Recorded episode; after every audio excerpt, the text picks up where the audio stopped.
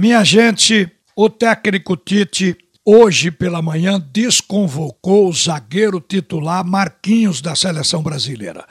Ele vai ficar com Lucas Veríssimos, Éder Militão, Miranda e Léo Ortiz.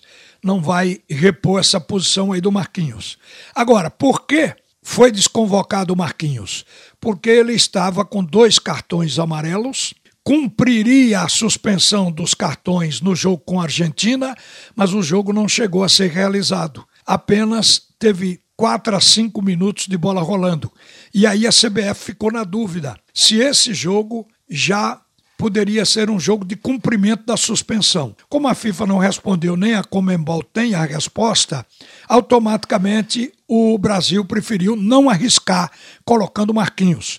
E como é o último jogo dessa série de setembro contra a equipe do Peru, que é a seleção lanterna no momento das eliminatórias, o Tite vai abrir mão de Marquinhos. Agora, o que se sabe é que na próxima sexta-feira o técnico Tite vai convocar os jogadores que formarão a nossa seleção para o mês de outubro, porque está previsto em outubro jogar contra Colômbia, Venezuela e Uruguai por essas eliminatórias para a Copa do Mundo. Então, neste momento, o Tite quer, insiste em convocar os jogadores ingleses, os brasileiros que jogam na Inglaterra. E ele quer isso porque o Brasil não está jogando o melhor do seu futebol. Vocês viram contra o Chile que a seleção brasileira melhorou muito no segundo tempo, com a entrada de alguns jogadores, mas foi o suficiente para ganhar com dificuldade por 1 a 0 da seleção do Chile. E o Tite quer mais, quer ter a garantia de que vai terminar esse período de eliminatórias com 100% de aproveitamento.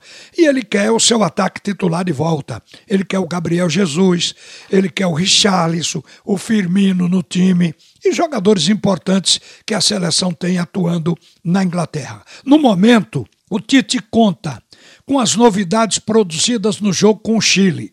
O, Ger o Gerson ao lado de Casimiro na cabeça de área, foi uma novidade daquele segundo tempo com os chilenos, e a entrada do Everton Ribeiro para jogar ao lado de Neymar pelo meio. Neymar atua flutuando como um falso 9 também no ataque. Então ali teria um jogador para combinar. A combinação de Neymar com Everton Ribeiro foi que fez o Brasil ganhar do Chile pelo magro 1 a 0. O Neymar chutou, o goleiro deu o rebote e Everton, que estava ao lado de Neymar, encaçapou e fez o gol. Salvou o Brasil ali de um empate. Então, a gente sabe que isso é pouco e o Tite quer essa convocação. Mas está mantido o jogo aqui. O jogo da Argentina é outra questão, é um problema a ser resolvido pela FIFA ainda, mas o jogo de quinta-feira está mantido na Arena Pernambuco contra a seleção peruana. Agora, a gente sabe que não vai ter presença de público no estádio. Lá em Itaquera foram distribuídos 1.500 ingressos convidados. Aqui, a Federação Pernambucana já comunicou a decisão do governo de Pernambuco de não permitir a abertura dos portões. Os portões na arena estarão fechados. Cada delegação a do Brasil e a do Peru, cada delegação vai receber 50 entradas, 50 ingressos para dar conta do seu pessoal. E aí pode ter um convidado, dois, o que seja, né? Então, este jogo está mantido. A seleção brasileira vai treinar agora à tarde em São Paulo e de noite embarca aqui para o Recife. Então, o jogo do Recife vai haver e tudo vai ser cumprido. Agora, falando do nosso futebol, o calendário para Pernambuco aponta sexta-feira à noite, 21h30, o Náutico jogando contra o Vila Nova em Goiás. No sábado, Santa Cruz enfrenta o Altos no Arruda às 5 da tarde. E na segunda-feira, o esporte enfrenta o Inter em Porto Alegre, jogando para ver se faz gol e para ver se ganha uma partida, porque o esporte está cinco jogos sem fazer gols e cinco jogos sem ganhar. Empatou três e perdeu dois. Agora, dos pernambucanos, a maior dificuldade é ainda do Santa Cruz.